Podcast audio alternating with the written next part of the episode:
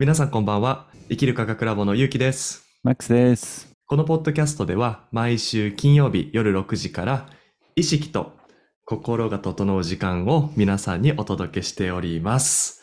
初めて何かを学んで、まあ、仕事でも何でもいいんですよ。うん学ぶじゃないですか。で、必ずその方がね、あの、あやりたいと思ってやられたことっていうのは最初にご褒美が来るんですよ。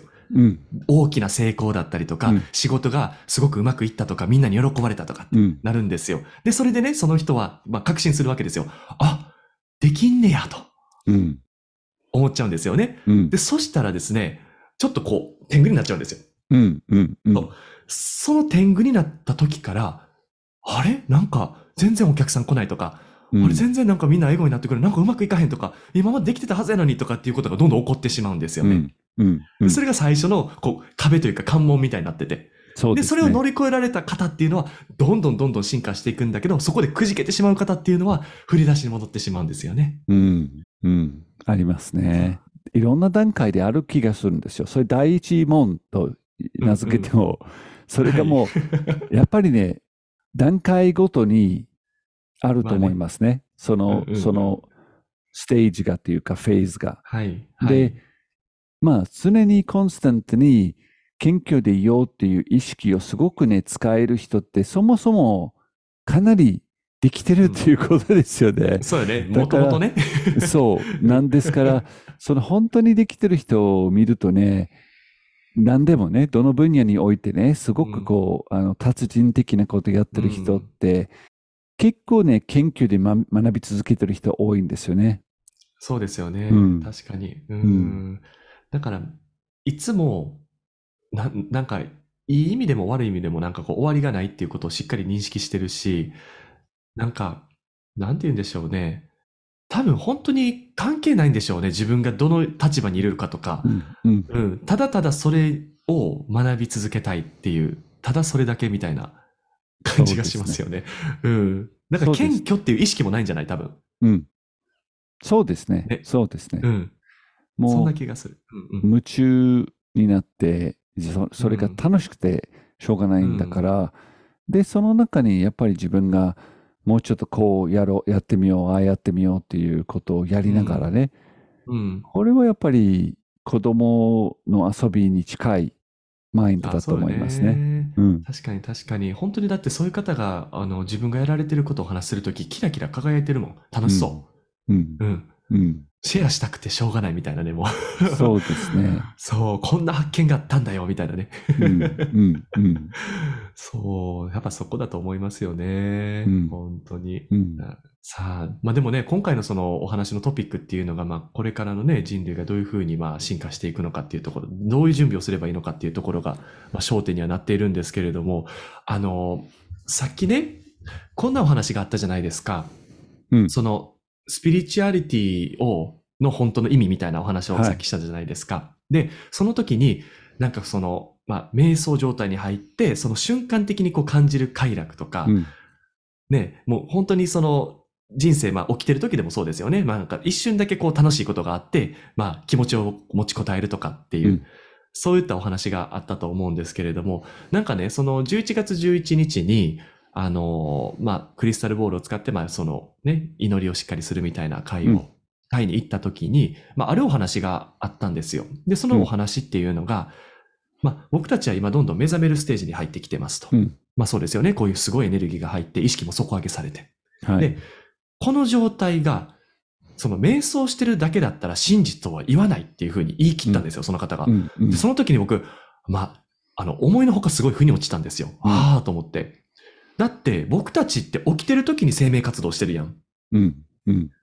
その時にその感覚が繋がってないっていうことは、やっぱりそれってしっかり意識の状態が安定してないってことかと思ったんですよ。そうですね。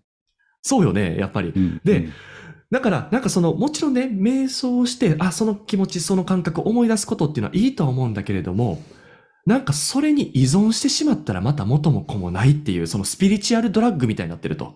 うん。うん。うん。うん。これからの意識のその成長というか、まあ、これからのその新しい地球のステージに入る上で、そこはどうしてもやっぱり乗り越えてほしいっていうふうにおっしゃってたんですよね。うん、うん、そうですね。まあ、あの、これは、それぞれの方がね、自分のステージでやっていくワークだと思うんですけど、結局、その、何の目的でやるかっていうこと、これも大きいんですね。つまり、ああ、なるほど。うんうんうんつ。まり、僕がエクスタシーっていうか、喜びっていうか、その高次元のエネルギーが欲しいからやるのか。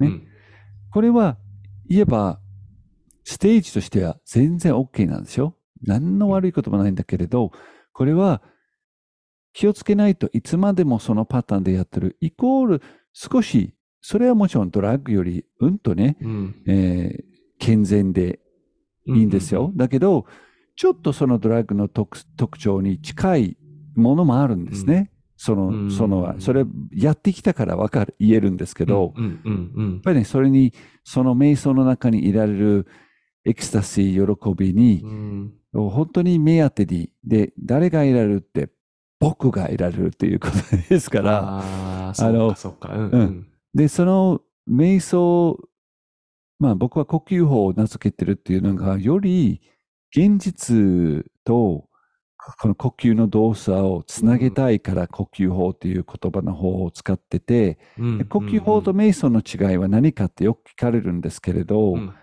ぱりね、瞑想って言えば自分の中に入って別の次元、別の意識状態を体験するためのものって定義してもおかしくないと思うんです。自分も今までいっぱいやってきたんですけど、うんうん。で呼吸法っていうのは定義として自分自身の状態を呼吸を使って整えてうん。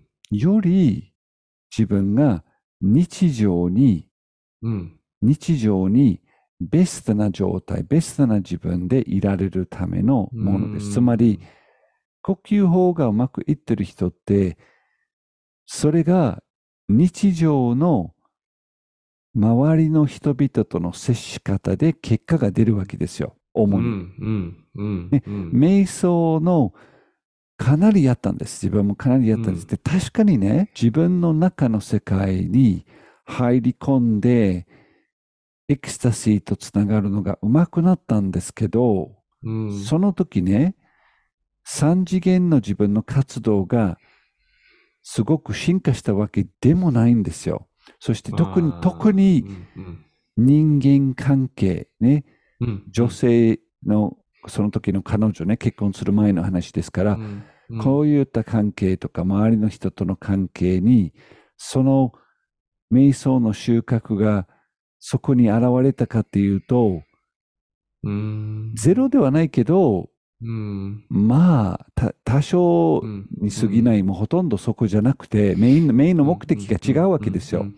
ね呼吸法はうん。自分の整えながら、その整えた自分がより笑顔でうん。子供に、より笑顔でうん。妻に、より笑顔で同僚に、より考えるクリアさっていうかね、自分の脳の使い方が上手くなったり、こういったね、スポーツの前に整えて、よりそのスポーツでね、自分の能力を発揮できる。こういった現実とその呼吸をつなげていくことが、まあ、呼吸法だと僕は思うんですよね。んなるほどですね。だから僕もここれからのね、その人類の生き方のポイントとして、まあ、特にもうすでにそのスピリチュアルな世界っていうことにすごく興味が持って関心があって、まあ、自分でもそう、そういう世界にね、うん入っていきたいっていう方は、なるその、できればそのスピリチュアルだけではなくて、やっぱ物質につなげるっていうそのブリッジはやっぱり意識していきたいなっていうふうには思うわけですよね。だうんじゃないといつまで経っても、あの、スピリチュアル貧乏になってしまうわけですよね。で、僕の言う貧乏っていうのは別に金銭的な貧乏なわだけではなくて、いわゆるその生活の豊かさですよね。人間関係とか、ね。ね生活、暮らしの質とか食べるものとか、あの、肉体の状態とかっていうことですよね。うん。なんかやっぱそこにつなげないと、せっかくその瞑想をして何かその素晴らしいインスピレーションとかエネルギーをもらったとしても、はい。運用、運用できひんやんみたいなね。うんうん 運用せんともったいないみたいなね。これこそね、一緒にリトリートやったんですよね、うん滋賀県で。うん。その時もあ、、やったやった。うんうんうん歩い歩きながらね、目を開けながら、歩きながらっていう呼吸法も、実はウォーキング呼吸法も作って、ウェブサイトにも載せてるんですけど、目を開けながらですよ。目を開けながら、ススタートはちょっと閉じて整えて、数分だけ、それで目を開けて歩くんです。歩きながら、誘導があってですよ。誘導を聞きながら、その意識の状態を目を開けながら、うん。歩きながら、体を使いながら整えていくって、このステップがね、非常に大事であって、まさしくね、、この三次元と自分の意識の状態、整える状態をうん。リンクさせることが、もう欠かせないステップだと思うんですよね。これからはですよ。今まではそうやってこう、うん。高次元の求めて、インナーワークやってたことはうんいっぱいあって、はい。良かったんじゃないですか。だけど、次のステップとしては、やっぱり現実とつなげていく。うん。誰かとの交流の中に、そのエネルギーを乗せて、一言、うん。なんていうかね、うん相手をはい。受け入れてあげる、シェアする、認める、優しさをかける。ね。この、うん。この三次元の世界にそのエネルギーを感じながら発信するっていうことが、うんなんとなくね、これこそ、これからの世界をシフトさせていくワークが、そこうにんフォーカス僕はすごい置いてるんですよ。で、それをもう本当に根本的なそのスピリチュアルの違いうんがそこに、いわゆるグラウンディングされてない地,、に浮いたようなスピリチュアルと、うんうん。そこが違うんですよね。そうよね。本当にそうだと思う。だから、やっぱりこれからの時代の面白いところっていうのが、その今まで精神として自分を捉えてた人たちと、物質として自分を捉えてた人たちがいるわけじゃないですか。うん結構この2極だったと思うんですよね。うんそれがやっとこう統合されていくじゃないですけど。やっと精神と物質的な部分が統合して、もう本当に自分がいる状態になる。うん。うん。うん。このプロセスに今僕たち人類は入ってると思うんですよ。うん。いわゆる本当の意味での自己実現。そうですね。はい。うん。だからこれからがすごい楽しみ。いや、楽しみいっぱいですよ。ね人間だから、エネルギーのパーツがあって、自分の思考と感情は、もう機械で測れるほどの周波数エネルギーですからね。普通の研究室でも脳の周波数はうん体の外で測れるんですから、これ間違いなく人間の一部分は、もしかして本質がエネルギーであるんです。うん。エネルギーである。かといって、今、自分が三次元にいながら、手を持ってね、目を持って、うん。自分が肉体を持って生きてるっていうことで、その肉体をいかにも早くなくして光に戻るのが目的じゃなくて、その肉体を バランスよくね、気持ちよく自分の意識と融合させて楽しむっていうことで、この間ね、旅中に面白いことがあったんですよ。ほうほうほえー泊まってたその時はね、長野県だったんですけれど、う。うん。佐久市っていうところにいたんですよ。で、美味しはいいイタリア料理のレストラン行ったんです、家族で。はいはいはい。で、その中にメニューにティラミスがあって、で、そのちらっとね、他の人が食べてる、まあ注文してるのを見 見たら、うんうんうん。いかにもこれうまそうな、あるんですよね。はいはいなんか座りながら、こう、ちらっとね、運ばれてる料理を見てやるとね、これ絶対だっていうようなやつが、やりますやります。なんかプリップリでね、すっごいね、美味しそうだったんですよ。はいはいはい。そしたら注文したんですよ。で、息子うんがその時一緒にいて、ティラミスね、食べたことないんですよ、彼は。ええ、え、本当に？うんうん。もおう、うんうう、ん。アイスが大好きで、そうか。なんとなくだけど、よくアイス注文するんだけど、かまあ彼はうん、僕は勧めたんだけど、やっぱり食べたことないから、やっぱりいつものアイス注文したんですよ。なるほど。うんうんねそしたら彼のとこにアイスがほ運ばれて、僕のとこにティラミスが運ばれて、じゃあ、あの、見て、ちょっと食べていい？って言ったら、一つ、ワンスプーンね、口に入れて食べたら、うんうん。目がね、すごい大きく開いて、こうなんか、おーみたいな、世界が広がった。うん。新しい、新しい体験が入ったわけですよ。素晴らしい。うん、素晴らしい。うん。美味しい、本当にレベルの高いね、ティラミスだったんですよ。えで、そしたら、パパ、アイス食べる？僕もっとこれ食べたいからって言って、交換？まあ、交換って半分ぐらい交換で、はいはいはいまはい。あ、はっきり言って多分僕のティラミスの70%ぐらい息子に持っていかれたけど、でも最初からそのつもりで買ったんですよそっか。そっか。彼は彼は自分で注文しないだろうけど、僕は注文したら食べるし、多分ティラミスってこのレストランだったらすごいレベル高いから。うんうんうん。それってさ、エネルギー体では体験できないんじゃないですか。その初ティラミスの、しかもすごくね、レベルの高い美味しいティラミスをを家族で食べて、彼が体験してるのは初めて食べるのを体験してる。僕は美味しいティラミスを体験してる上で、うん自分の息子である肉体を持ってる息子息子を見ながら、彼が初めてティラミスを食べる喜びですね。うんうんうんうん。これを。これを地球でいろんな体験を含めて味わって、うんここで楽しく過ごすということは、もう素晴らしい魂の遊園地だと思いますね、地球は。そうですね。そうですよね。本当に。あの、すごいね、あの、面白い研究があるんですよ。っていうのが、あの、僕の知り合いでね、脳の、まあ、研究をされている方が、まあ、いらっしゃって、大学でね。で、あの、うつの方の脳波を研究されてたんですよ。っていうのが、うつの早期発見のためのテック、あの、技術っていうことでね。はい。で、そしたら、健常者とうつの人の脳波の違いっていうのが、やっぱ明らかにあって、うん。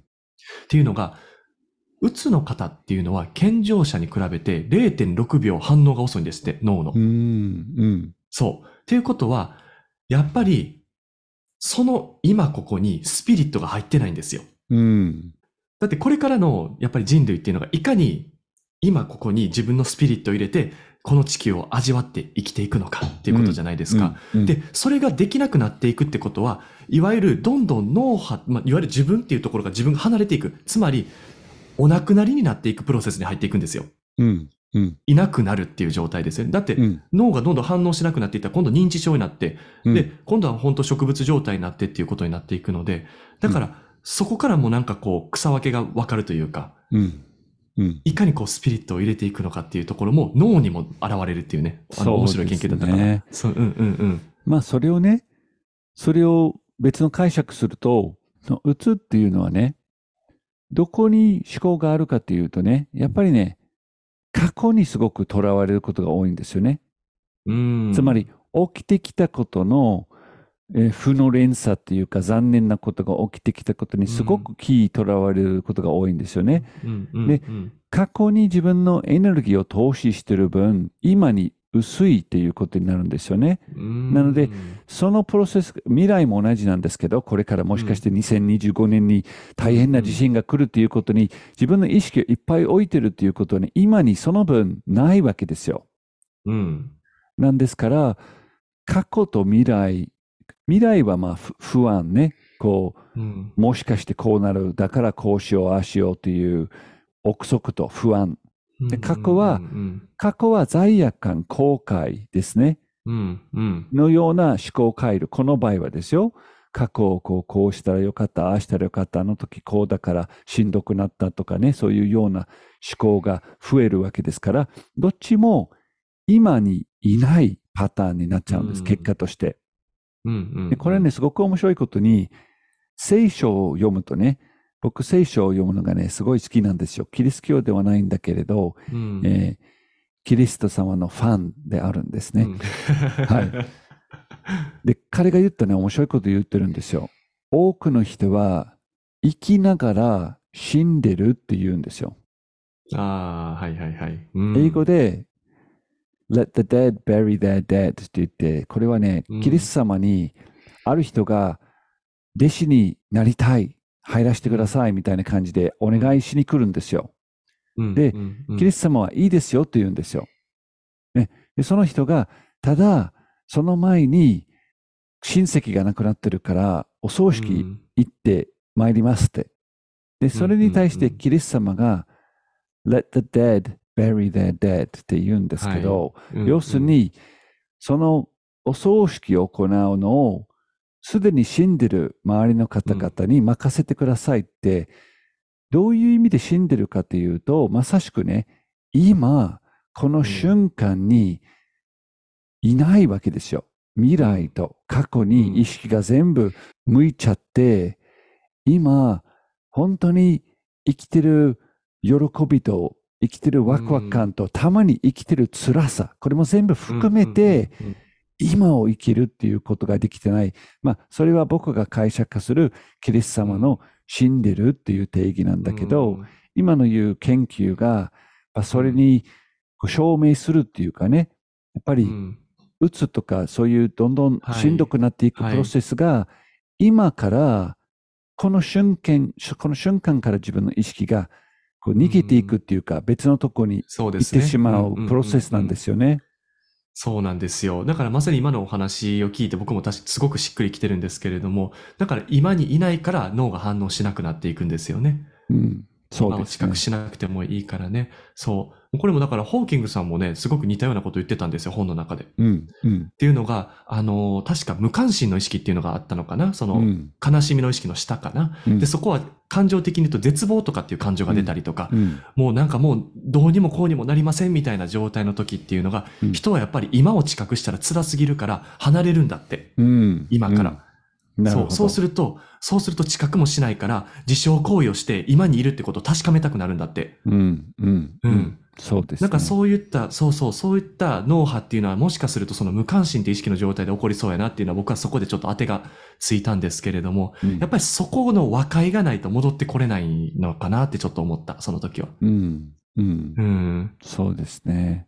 うん。はい。まあ、そういう方々もね、たくさんいる地球に全体を見るとね、だからそれを責めてる、ジャッジしてるわけでもなく、ぜひみんなで今を。生きようと。で、そのために、ね、自分がなかなかね、難しい時は、うん。それこそグループで集まってね、フィールドの中で集まって実践する、まあ、このポッドキャストもそうなんだけどね、これは全国的にね、聞いてらっしゃるいろんな方々がいます。で、そこ、それなりにね、グループフィールドができるんです。もちろんね、ライブなイベントなり、僕らのイベント以外にもね、とにかくね、辛い時は行きたがらないけど、何かのね、少人数でも集まって何かをするっていうのが一つの大きいポイント。もう一つのポイントは大自然ですね。うん。とにかく大自然に身を置くことによって今に落とされるっていうか、今に引っ張ってくるんです。大自然そのものが。本当に偉大な力。しばらく自然の中にいると、やっぱり今っていう方向に意識が向くようにはなるんです。うん。もう一つね、あげたいんですけど、ちょっと辛くて、まあ、うつ状態とかしんどい場合は、体を動かすこと、ぜひやってほしいんですよ。呼吸法の前に、本当にしんどい場合は、体を動かすことです。うんだから歩く、ウォーキングからでもいいんですよ。うんうんうん。ね、なぜかというと、まあ、いろんな意味があるんです。脳科学的にも、生物科学的にもいっぱい理由があるんですけど、うつの脳の状態とホルモンのバランスを切り替えるの運動、すごくね、パワフルなんです。非常にパワフルなんです。うん。そうかそうか。そう、そういう意味ではなんかこう運動を頻繁にされてる方ってやっぱ鬱になりづらかったりとかするんですかね？そういう意味では。ほとんどうつにならないんですね。ああ、そうですか。ん運動の習慣がついてる人は、ほうほうほううつになることは非常に少ない。ただし、うーん。ただし、もちろんね、それだから全部パーフェクトになるわけじゃないんですけれど、うんうんうん。基本的にうつと運動が、まあ、関係性はすごいはっきりね、うんうん、うつになりかけてる、どんどんなっていく人と、運動をはい。しないっていうことがわかるんですよね、研究で。へえ、あ、面白いですね、それも。うん人類の意識がね、どんどん進化していってるプロセスでもありますからね。で、そういった時だからこそ、自分のその状態から脱せられるような場所がどんどんどんどん増えてると思いますから、皆さんね、自分の、自分とね、ちょっと対話していただいて、どこがしっくりくるのかっていうのをね、選んでいただいて、もうこのエネルギー爆上がりの波にですね、一緒に乗って成長していきたいなとは思いますね。はい。じゃあ、最後にちょっと呼吸法をしますか。はい、お願いします。はい。目を閉じて、自分の呼吸に意識を向けます。スローな呼吸。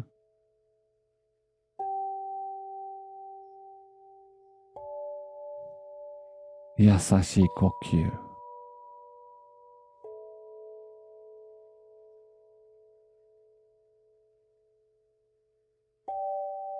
自分の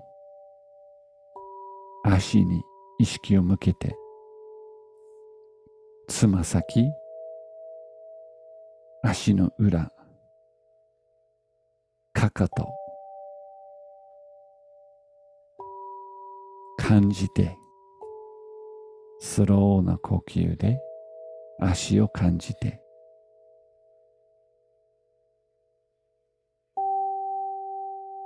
毎日毎日歩いて地面を押して体を支えて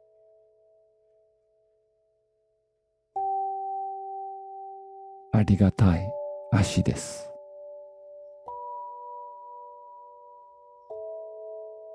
スローな呼吸で足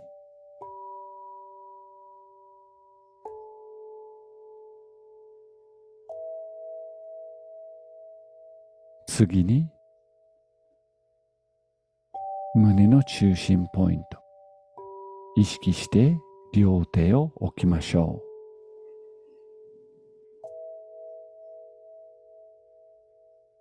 心臓が動いてる。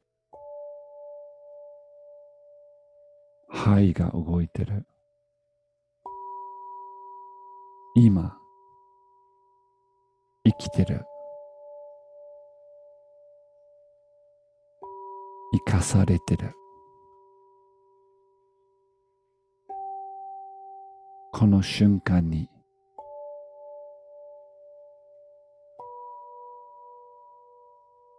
欠けてるものは一つもない。自分の呼吸を受け入れて。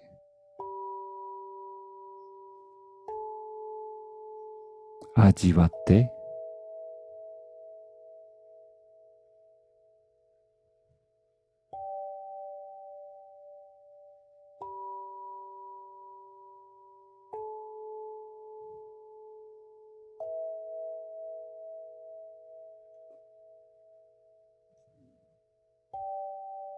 体を左右に揺らして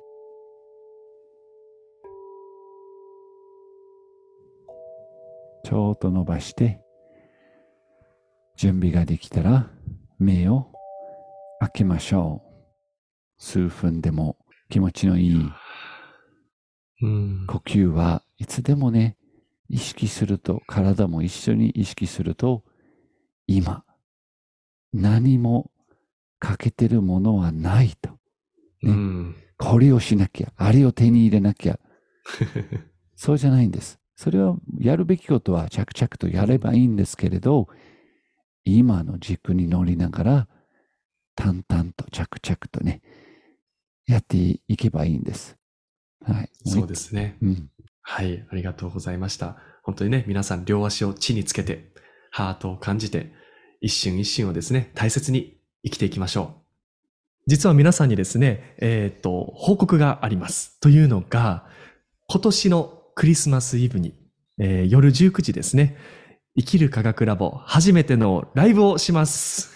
生きる科学ラボではいつも、まあ、日常をね、テーマにしたお話を、まあ、意識と、まあ、スピリチュアル、エネルギーとかっていうね、まあ、側面でお話をさせていただいてるんですけれども、まあ、今回はですね、そういったテーマをですね、まあ、皆さんに、まあ、もらったりとか、まあ、質問をですね、皆さんから受け付けておりますので、それに対して僕たちがもうリアルタイムでいろんな、えー受け答えをしてお話ししていこうかなというような、すごくインタラクティブな、えーライブにしようと思っておりますのでね。このライブに参加したい方は、このポッドキャストの下にあるリンクを使って、そこからフォームがあります。そのフォームを申し込むと、Zoom のリンクが送られますし、そこに自分の質問の聞きたいテーマを書くこともできます。クリスマスイブのえー夜19時からスタートしますので、よろしくお願いします。楽しみにしてます。そんな感じで本日のポッドキャストはこれで以上にしたいと思いますので、また皆さん、来週お会いしましょう。はい。またねよろしくお願いします。バイバイ。